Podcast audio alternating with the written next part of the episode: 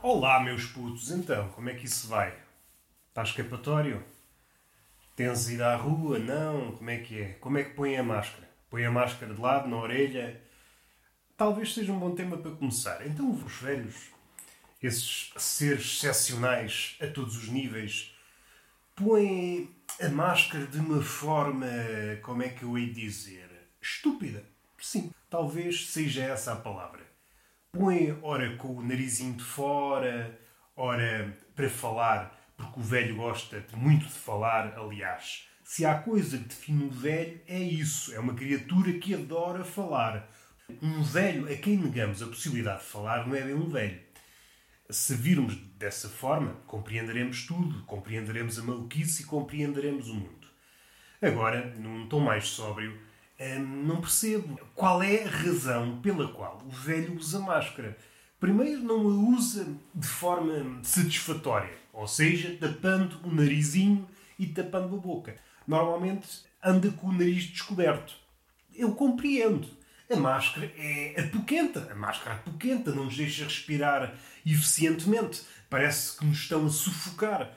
Como se isso não bastasse o velho, sempre que depara com alguém, e seja esse alguém importante no seu círculo familiar, seja apenas um desconhecido, que lhe apeteça iniciar uma conversa, o velho é engodado pelo isco, aproxima-se do isco e começa a falar. Ora, o velho rapidamente percebe que a máscara, muitas das máscaras, não tornam perceptível o que ele diz. Rapidamente, sem qualquer transição, o velho tira rapidamente a máscara. Porque a saúde ao pé de uma boa conversa não se aguenta. Uma boa conversa rejuvenesce a alma. E esta é uma estratégia que tem passado ao lado de especialistas e de pessoas inteligentes como Bolsonaro e Trump. Se uma conversa rejuvenesce a alma, o velho está a tentar, deixa-me lá conversar, se eu conversar aqui um belo bocado, saio daqui 30 anos mais novo. Ora, se isso acontece, as probabilidades de eu apanhar Covid e sobreviver aumentam. Então o velho está a ser esperto, está a ir além do procedimento habitual e devemos aplaudir a uma certa distância e depois fugir para casa e lavar as mãos, usar álcool. Atualmente é como se fosse uma princesa, passamos várias coisas pelas mãos sabem aquelas mulheres, aquelas mulheres, como se fosse um grupo especial de mulheres, passam vários cremes, várias coisas nas mãos. O homem anteriormente era um salãozito, mago e pouco mais. Agora passamos uma data de merdas fora.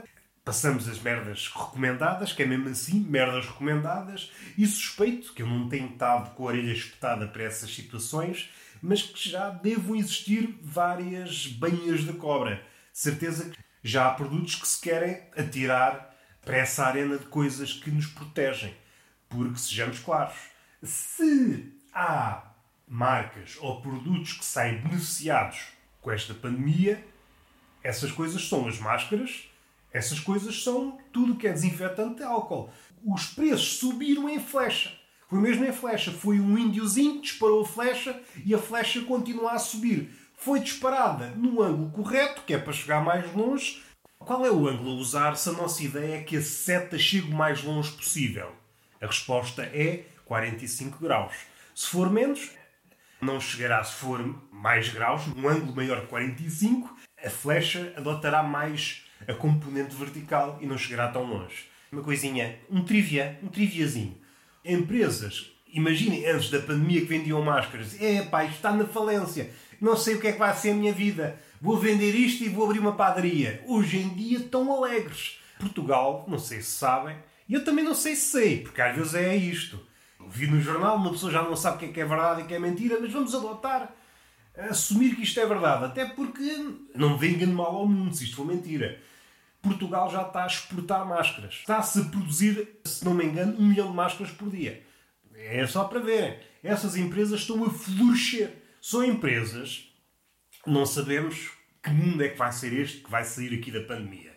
Vamos apostar num cenário otimista.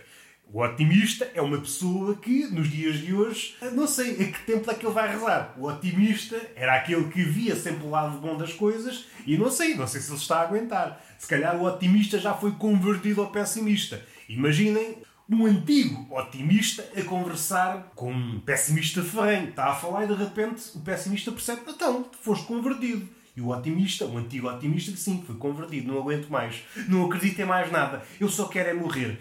E o pessimista fica um bocadinho triste porque pensava que era especial. Há mais concorrência no pessimismo.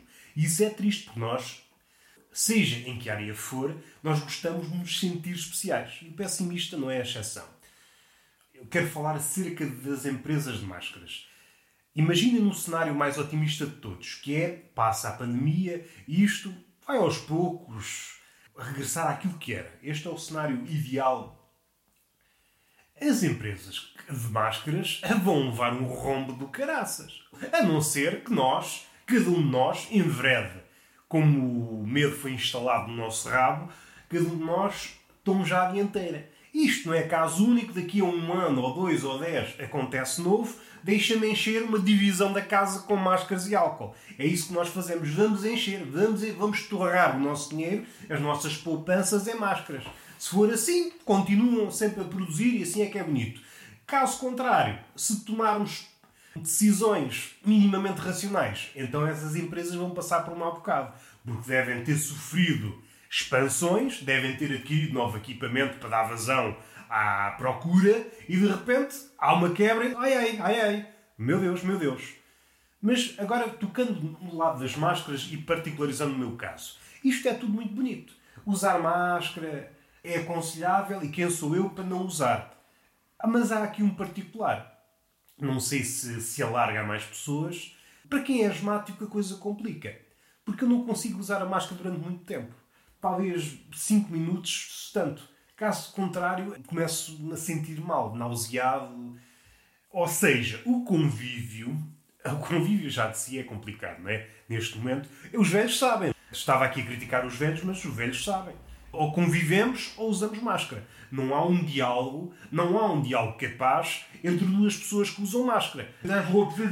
O que é que é isto? Às tantas aparece uma terceira pessoa, também ela de máscara, e essa pessoa é quem? É um terapeuta da fala. O terapeuta da fala aconselha-nos a pronunciar as coisas corretamente para melhorarmos a dicção, contudo, não conseguimos ouvi-lo corretamente porque a máscara abafa a voz. E isto é tudo um absurdo. Dava um sketch um terapeuta da fala aconselhar a outra pessoa a falar como deve ser, mas com máscara e a pessoa não percebe o que ele diz. E isto é tudo absurdo e dá vontade de uma pessoa sair e aos tiros. Calmar um pouco, vamos regressar ao meu caso e ao caso dos asmáticos. Pelo menos eu já partilhei esta ideia e muitos asmáticos anuíram. É a impossibilidade de usar máscara durante muito tempo.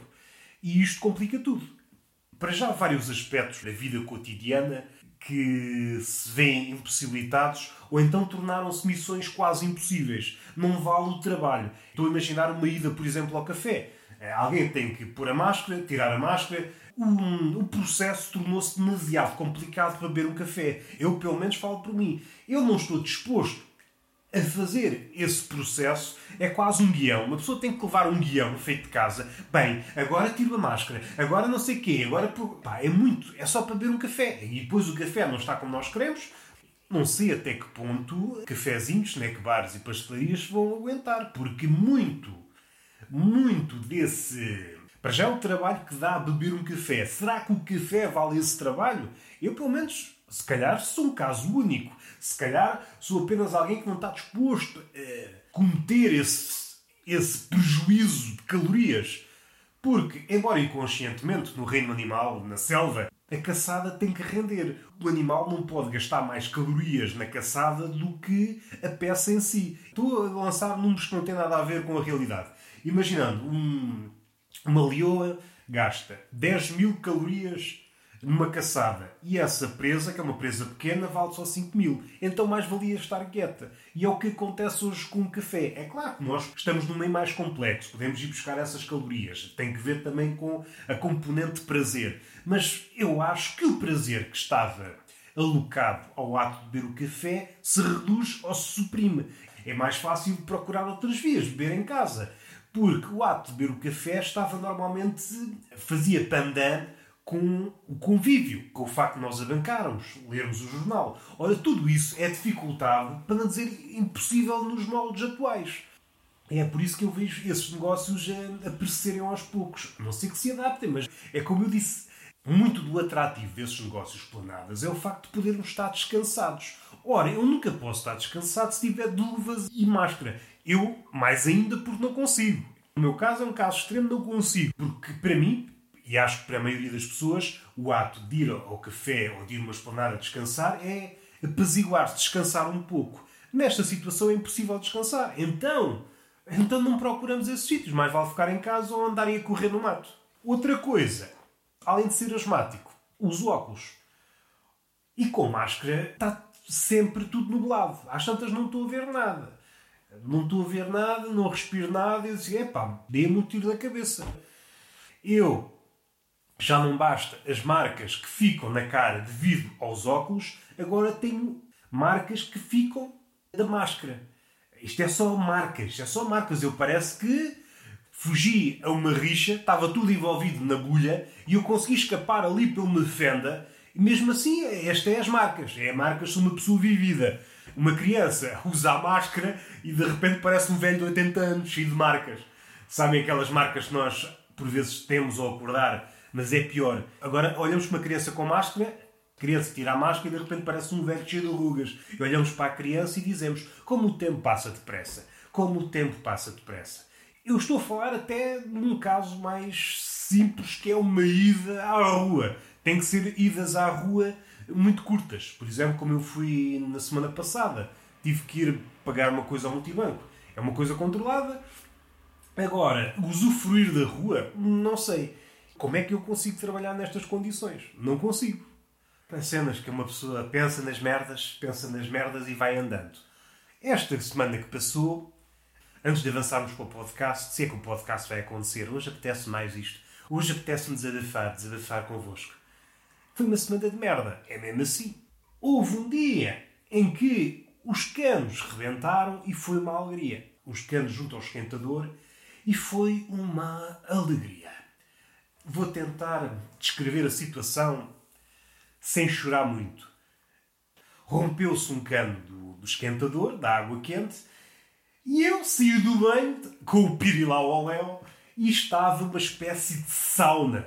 O meu esquentador está na cozinha, eu não via nada. Ouvia o barulho da água a cair. Se fosse natureza, dizia: Que belo, estou aqui nas indiações de uma cascata, mas está um nevoeiro a adensar a atmosfera. Mas não, eu via: Ai meu Deus, que a minha vida vai acabar. Uma... Não conseguia ver nada. Ouvia a água a cair em barda e então tive me vestir à pressa e o caraças, e depois fui fechar água lá fora e aquilo não parava.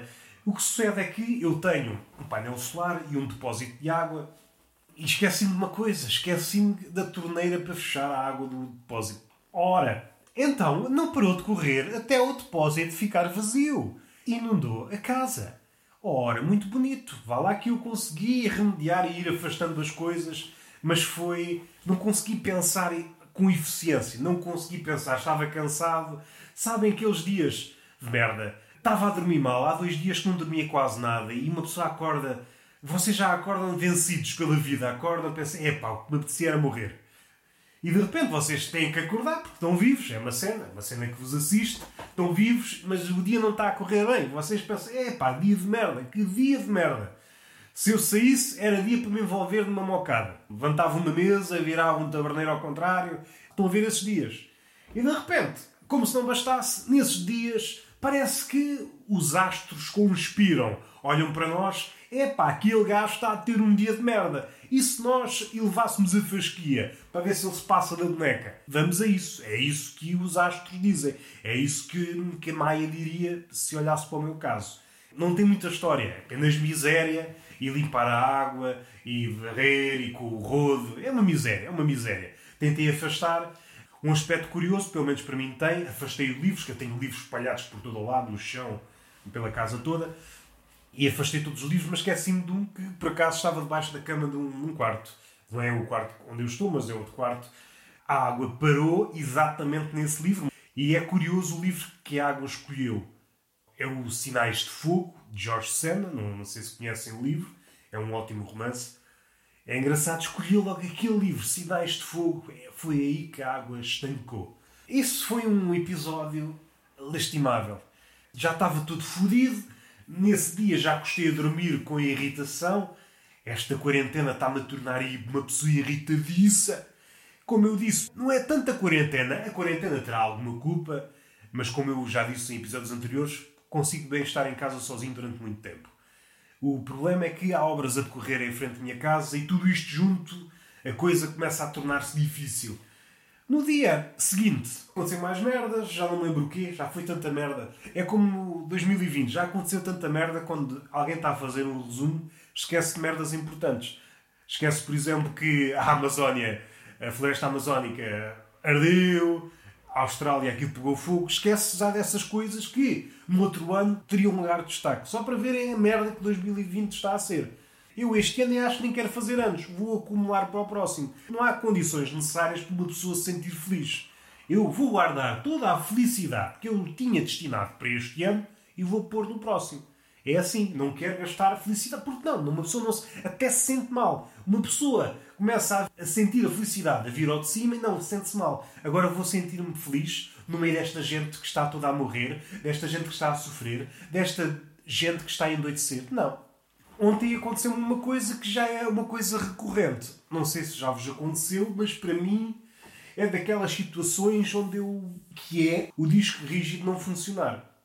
Já me aconteceu por diversas vezes eu ter carradas de trabalho e desaparecer tudo, eu gravar em vários discos e de repente todos os discos deixarem de funcionar. É como se perdêssemos um pedaço da nossa vida. E no meu caso, ainda mais, porque seja texto, seja hum, coisas ligadas ao design gráfico, perde-se tudo e é, são meses, anos de vida que se perdem. Uma boa. Uma pessoa, por mais que tente, por mais que tente assegurar persistência das coisas, as coisas são efêmeras. E o disco rígido, externo, dá-nos uma certa falsa sensação de segurança. Eu começo a pensar os discos externos são tão fiáveis quanto as disquetes. As pessoas mais velhas, os mais novos, se calhar nunca tiveram convívio com os disquetes. Mas as disquetes eram muito assim. Uma pessoa usava uma vez, de repente usava outra vez e já não funcionava não eram fiáveis. Uma pessoa não podia confiar, metia lá uma coisa, aquilo podia desaparecer. E até lembro-me na escola usávamos essa desculpa. Era uma das duas desculpas que usávamos. Uma era a impressora. Ah, professora, professora, a impressora não funcionou. Não consegui imprimir o trabalho. Está bem, trago o trabalho amanhã. A outra era. Ah, professor, professor, eu trouxe o trabalho para imprimir na escola, mas a disquete não funciona. Ah, está bem, trago o trabalho amanhã. Duas desculpas. Hoje em dia, é, são desculpas, se calhar a impressora continua, ainda é uma desculpa que se pode usar. A impressora está lá, é um bicho que funciona sempre, a não ser que nós precisemos dela. É assim que é a impressora. Tem um sensor de ansiedade, um sensor que percebe a urgência do trabalho e quando é urgente, a impressora não está a dizer, ah, é urgência, tens que pagar uma taxa de urgência e eu não estou aqui para me enervar. Pensa a impressora. E então começa a fazer tudo mal. A impressora é um bicho que devia ser estudado. Eu já passaram da cabeça a pensar, fogo já é, eu não sei, talvez já é a quarta ou quinta vez que isso me acontece. E eu, já quelejado destas merdas, tento gravar isto em várias cenas, gravar isto em vários, em vários discos. Mas aquele disco era recente, aquele disco deve ter um ano e eu usei para aí duas ou três vezes, só para guardar uma série de coisas, vários gigas, vários documentos pesados. E agora tentei ligar, não ligava. Eu assim, oh, já estou fodido, já estou fodido. Mas felizmente troquei o transformador por outro, outro disco que estava afanado e a coisa funcionou. E foi um suspiro. Sabem quando vocês conseguem resolver uma coisa que está condenada à partida, vocês só vos apetece dançar. Eu apetecia-me dançar, dançar, dançar. Eu, a minha vida, nos minutos que seguiram essa revelação em que o disco começou a funcionar, a minha vida parecia um TikTok. Eu só me apetecia abanar o rabo. Foi um dia feliz. Contudo, a sensação de segurança nunca é recuperada. Eu já tentei várias marcas de discos externos, mas é sempre a mesma merda. Já comprei Omega, já comprei WD, acho que é, não sei como é que se pronuncia. Já comprei Lassi, não sei se é assim que se pronuncia. A tecnologia tem esta coisa. É válido para os discos rígidos, mas é válido para os portáteis e outras merdas é muito boa, deixa-nos fazer imensas coisas, mas não é fiável. De um dia para o outro desaparece. Não é robusta. Antigamente a tecnologia era muito robusta. As televisões duravam, os rádios duravam, as aparelhagens duravam. Era tudo robusto. Nós comprávamos uma coisa e tínhamos a certeza que aquilo ia durar 10, 15, 20 anos. Eu lembro-me, eh, por exemplo, o primeiro frigorífico e a primeira máquina de lavar da minha mãe compraram antes do casamento e aquilo durou, eu lembro-me, e aquilo durou muito, muito tempo, para aí uns 20 anos. Depois do frigorífico e da máquina a variar, já compraram não sei quantos. Eu não quero entrar na teoria da conspiração, que as coisas são programadas para ficarem obsoletas, mas não nos dá segurança este, e cria-nos uma certa ansiedade, porque nós depositamos cada vez mais coisas nos objetos tecnológicos, seja no telemóvel, seja no computador. Muita da nossa vida, quer queiramos, quer não, está lá. Antes havia uma distância maior, havia essa possibilidade de não ter. Hoje é quase impossível, seja nas redes sociais, seja nos documentos, e seja porque há trabalhos que têm uma ligação, hoje todos os trabalhos têm uma ligação mais ou menos direta com os computadores, mas se um trabalho intensivamente com o computador, por exemplo, o design gráfico, computador de repente pifar, é uma vida que se vai à vida, perdoe uma redundância. E essa tensão, eu acho que falta empresas ou as marcas começarem a ver isto por esse lado. E eu já não estou. É claro que o lado sustentável também é importante. Nós temos que pensar que não podemos estar constantemente a fazer lixo. Talvez a pandemia sirva para isso. Eu não estou esperançoso. Eu acho que mais tarde ou mais cedo vai acontecer, mas ainda não vai ser desta. A ansiedade cria. Eu falo por mim. Estou sempre com aquela. Será que esta merda vai todo ao ar? Eu, por exemplo, tenho escrito ao longo dos últimos, sei lá, dos últimos 10 anos, escrito muita coisa, de vários estilos e vários géneros, e estou a compilar, sobretudo, inicialmente poemas, já, já compilei em vários livros, e enviei para, para uma amiga para ter a certeza que, além do meu e-mail, está no meu computador, está numa pen, está num disco e a minha amiga também tem. Para ter a certeza, é quase impossível isto falhar tudo ao mesmo tempo. É para verem um grau de insegurança que eu tenho, porque já me aconteceu ter várias coisas, seja texto, seja quase feito, e de repente desaparece tudo e eu, oh meu Deus, oh meu Deus. E é uma sensação, é uma sensação desoladora quando nós nos empenhamos para fazer uma determinada coisa, quando leva muito tempo, quando nós sabemos que está realmente uma coisa engraçada e de repente, ah, não dá. Lembrei-me o que é que aconteceu que também me irritou no outro dia. Eu não sei se foi antes do, do rebentar dos canos, se foi depois, já não me lembro. Eu tenho um canal de YouTube, tem lá vídeos, decidi começar a fazer. E então gravei logo uma data de vídeos. É mais ou menos no estilo do túnel de vento, no sentido em que é tudo de improviso, liga a câmera e o que vier vem. É essa série de vídeos chamei um tipo a falar. Gravei até acabar a bateria. Gravei imensos vídeos. De repente, verifiquei. E quando fui ver um vídeo, reparei que não tinha som. Ora, o microfone tinha acabado a bateria. Foda-se. Foda-se. Aquela sensação de a coisa está mesmo bem. Gravar de improviso tem que ver com muitas coisas. Tem que ver muito com o sítio onde nós estamos. E correu bem, correu como nunca tinha corrido. Foi tudo para o cacete. Foi tudo para o cacete. Uh, desmotiva logo. Esta semana foi um churrilho de desmotivações. Vamos passar este assunto, falar só de uma recomendação. Vi uma série no HBO. HBO. Isto às vezes faz-me uma certa comichão.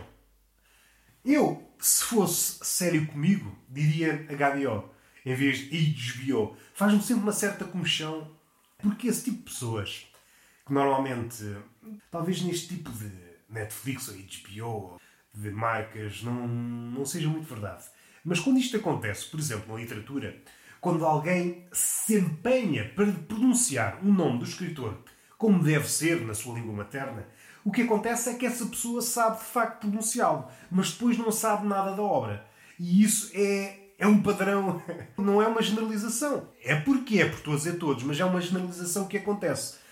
É um padrão, é um padrão que há. Normalmente, quem se empenha para pronunciar o nome do autor é porque não sabe nada do autor.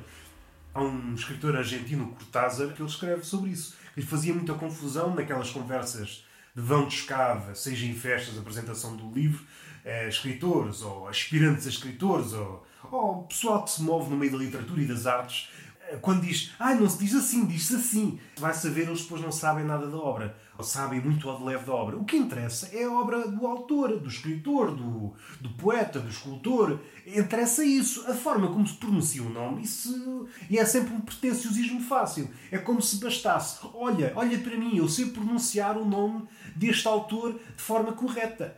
Estamos num ambiente que favorece o name dropping, um ambiente que favorece abordar as coisas pela rama, é raro o sítio e às vezes mesmo em ambientes culturais, seja em podcasts culturais, é tudo muito abordado pela rama, às vezes até mapoquenta.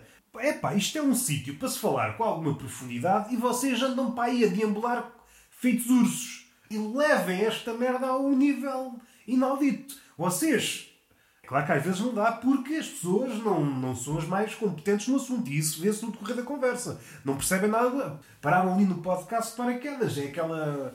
É como os números comandam tudo, mas numa conversa longa percebe-se o quão vazio é essa pessoa e o, e o vazio que é, é o discurso dessa pessoa. E isso faz, faz mâncias. Num podcast mais light, ainda é como o outro. Agora, num podcast que, por exemplo, aborda a literatura, andar para ali com abordar qualquer coisa do autor e vamos, vamos aprofundar, vamos ver o que é que nós pensamos sobre isso. Por vezes dá-se o caso de nós nem sequer termos pensado no assunto que de repente é levantado no meio da conversa. Mas vamos os dois, vamos tentar perceber.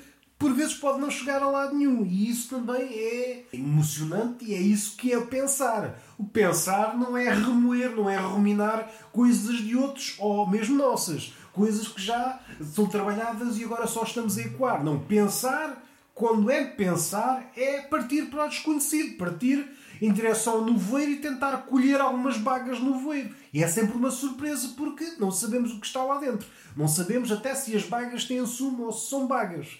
Coisas que à superfície se dizem culturais e depois vai saber é mais do mesmo. Querem se apropriar do prestígio do que é arte, literatura ou, ou o que seja, e de repente não é nada. É só. é um artifício. Isso faz-me comichão. Há lugar para tudo, mas já me enervei. Dou muita importância a pronunciar, por exemplo, HBO ou HBO. Eu não dou importância nenhuma. E não é isso que, não é isso que importa. O que importa é, neste caso, as séries que estão lá. Não me importa dizer o nome da série corretamente. Até porque isso é limitado. Nós conseguimos pronunciar as coisas dentro de uma certa esfera. Conseguimos pronunciar os nomes em inglês, em francês e italiano, por exemplo, é limitado. Chega a um ponto, isto é limitado. Vocês não conseguem pronunciar corretamente o nome de um filme vietnamita, o nome de um filme turco, sei lá. Chega a um ponto que é, é limitado. Vocês vão esbarrar com as vossas limitações. E isso não é importante. Não, não é importante. Bom, não vale a pena começa a disparatar. Vi uma série na HBO chamada Crashing, de um comediante chamado Pete Holmes e gostei muito. Aliás, aliás, e é sempre aquela, aquela abordagem a frio e vale o que vale. E não sei se é daquelas séries que daqui a uns anos, se eu voltasse a ver, gostava. Uma obra muito boa, uma obra que se aproxima já do genial, é isso. Seja livro, seja. Hum, eu acho que o livro é um dos meios onde isso acontece com mais facilidade. Embora seja outra coisa, porque o livro, em comparação, por exemplo, com o cinema, com uma série, implica, normalmente, outra espécie de compromisso. É claro que depois, se formos a ver bem, há séries de várias temporadas, se contabilizássemos as horas que despendemos a ler o livro e a visionar a série, verificaríamos candela por ela. Depende muito do livro, depende muito da série, da dimensão. A única diferença, aquela diferença assinalável e que não varia é que o livro implica um compromisso. É uma, é uma relação mais ativa, pede mais daquilo que o lê.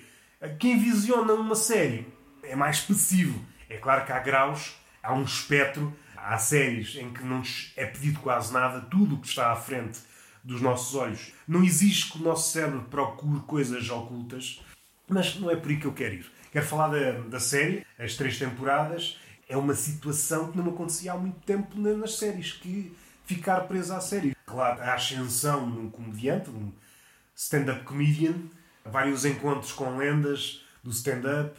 É começar de baixo, começar mesmo de baixo. Começa com um casamento falhado e depois desenrola-se por aí. Não quero falar muito, para não contar muito da história, mas é, É a vida de alguém que não é nada, quer entrar no meio.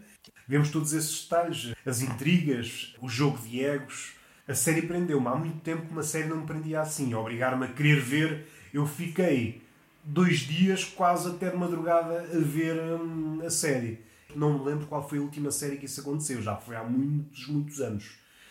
E além disso, não querendo falar grande coisa da série, para quem gosta de comédia, que é um apaixonado de comédia, acho que é uma série imperdível. Quem não gosta, acho que também pode ver, porque fala também de relações. A nossa relação com o passado e como é que isso nos afeta. E também fala muito como é que nós conduzimos a vida, como nós interpretamos as instruções. Há sempre muita gente a querer dar instruções. Vai por ali, vai por ali, vai por ali. Não faças isso seja família, seja amigos, seja conhecidos, toda a gente tem um palpite sobre como conduzir a nossa vida. E no fundo nós é que sabemos. E por vezes eh, já sabemos, mas queremos enganar-nos, etc. Há várias coisas. Eh, não quero ir muito aí. Só queria referir um ponto, para mim é um dos pontos altos da série, é os momentos de desconforto. Para mim, eh, já vi o Office, já vi outras séries onde há momentos de desconforto, o Big Train, por exemplo, em sketches também há momentos de desconforto. Mas esta foi a série onde eh, acho que o desconforto atingiu os píncaros. O Pete Holmes é uma personagem desajustada a todos os níveis e talvez me identifico a esse nível. Temos estar aqui a dizer um spoiler, mas isso é compreensível logo no primeiro episódio. É alguém que, apesar de ter boas intenções, de querer praticar o bem, o resultado entre aquilo que ele quer fazer e a ação propriamente dita vai um fosso. Ele quer fazer o bem, mas resulta sempre merda. Eu revejo-me nessa personagem porque eu sou muito assim. Às vezes quero fazer o bem, mas só sai merda. Só sai merda. Ou seja, a pessoa é confrontada com a ação, só faz merda. Eu não quero um gajo desses, este gajo é mau. E o ato de consumar o bem resulta no mal. Não vale a pena ir por aí. Quem gosta de comédia de stand-up acho que é mesmo imperdível. Viu também o Dave, o último episódio. Estava à espera que.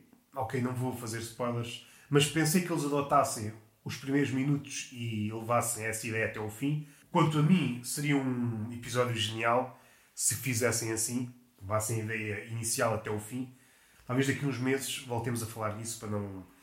Aí já acho que é aceitável falar do episódio. Essas duas séries. Muita gente recomendou o Dave e eu recomendo o Crashing, acho que é muito bom. Houve três temporadas e mais uma vez, mais uma vez comprova o facto de eu ter gostado da série. Fiz uma coisa que não me lembro de fazer assim nos últimos tempos. Ver, ah, tu vai sair uma nova série, uma quarta temporada. Não, foi cancelada. E eu fiquei um bocado triste. Também tem um, um especial da HBO e apesar de não ser o meu tipo de comédia de stand-up, uh, gostei. Talvez aqui Aqui talvez um pouco por eh, estar seduzido pela personagem do, da série. Há aquela margem, criámos uma complicidade, quer queiramos, quer não, ou seguirmos numa série, criamos uma empatia com a personagem, com as personagens. Do... No dia 1 de maio, este podcast fez dois anos.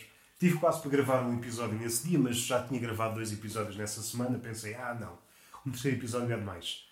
O que é que há a dizer sobre isso? Dois anos desta, desta maluquice, já vão em 180 episódios mais os 50 e poucos que seriam se eu fizesse um episódio por semana. Já aconteceu, semanas em que eu não faço nenhum podcast e depois há semanas onde eu faço seis. Não. Qual é a ilação de fazer uh, seis ou fazer um? Não tem grande coisa a tirar. São sempre os mesmos 20 ouvintes. De repente há sempre alguém que descobre o podcast e começa a ouvir tudo. É sempre uma alegria.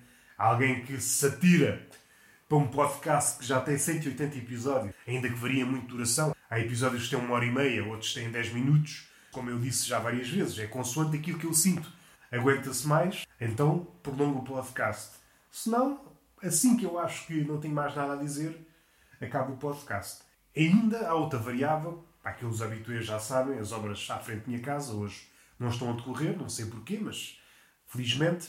Então, normalmente gravo o podcast ali na hora do almoço que é complicado porque eu nunca sei a que horas almoçam o pessoal das obras. Umas vezes almoçam logo ao meio-dia, outros ao meio-dia começam ao meio-dia e meia, outros à uma, às vezes à uma e meia, e então eu tenho que encurtar hum, o podcast para ter a certeza que estou a fazer o podcast e, e termino o podcast no silêncio. Não quero ser interrompido pelas máquinas. Já aconteceu várias vezes.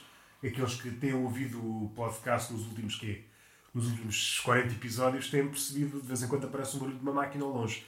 É sinal para mim, tenho que terminar o podcast, não vale a pena. É já uma interferência no raciocínio. O que é que eu estou a ler? O que é que eu estou a ler? Estou a reler pela, sei lá, quarta vez, quinta vez, um livro de baixo, haikus, ditado, traduzido pela Siri Alvim.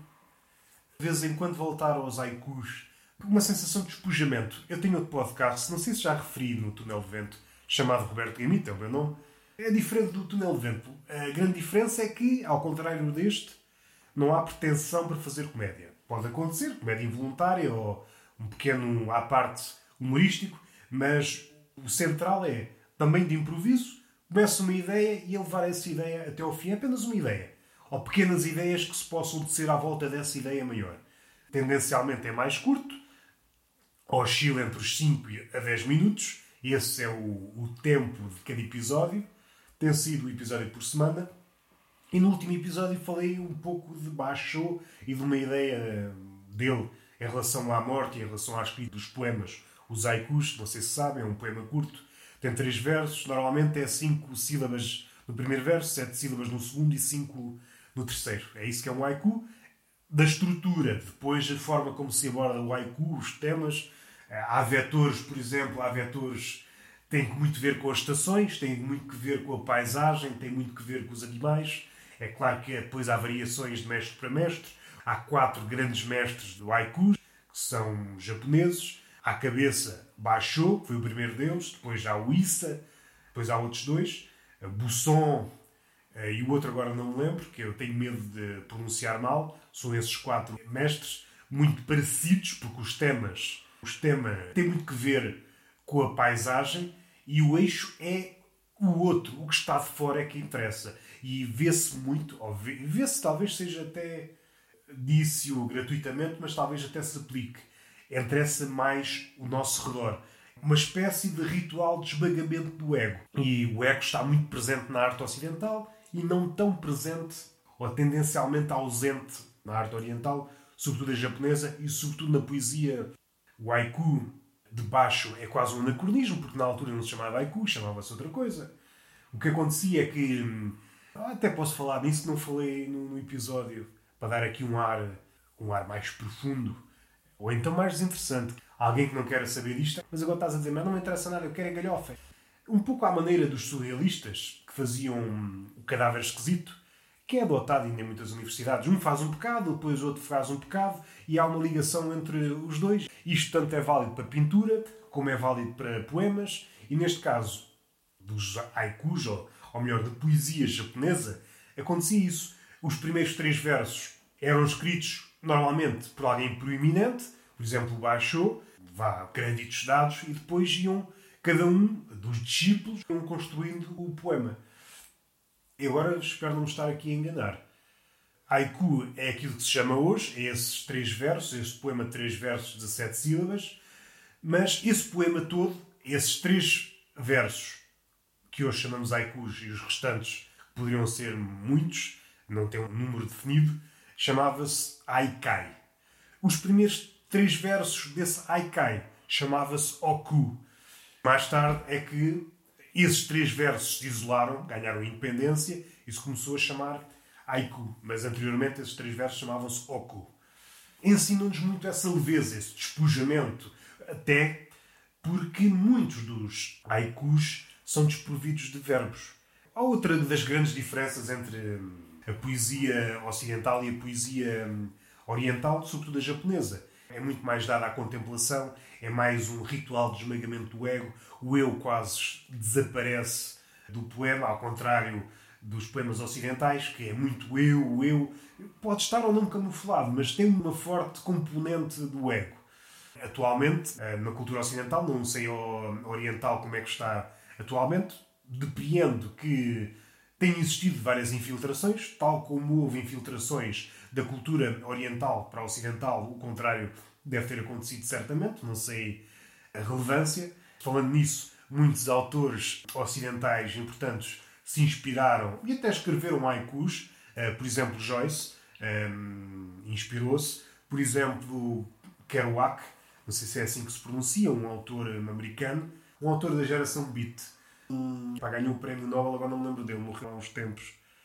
É pá, agora não me lembro dele. É algo que a cultura ocidental adotou. Por exemplo, o nosso padre, o Tolentino Mendonça, tem um livro, se a memória não falha, A Papoila e o Monge, que é Daikus. Contudo, há sempre, por mais que o artífice seja exímio, há sempre uma diferença entre um haiku de um ocidental e um haiku do oriental. Há sempre.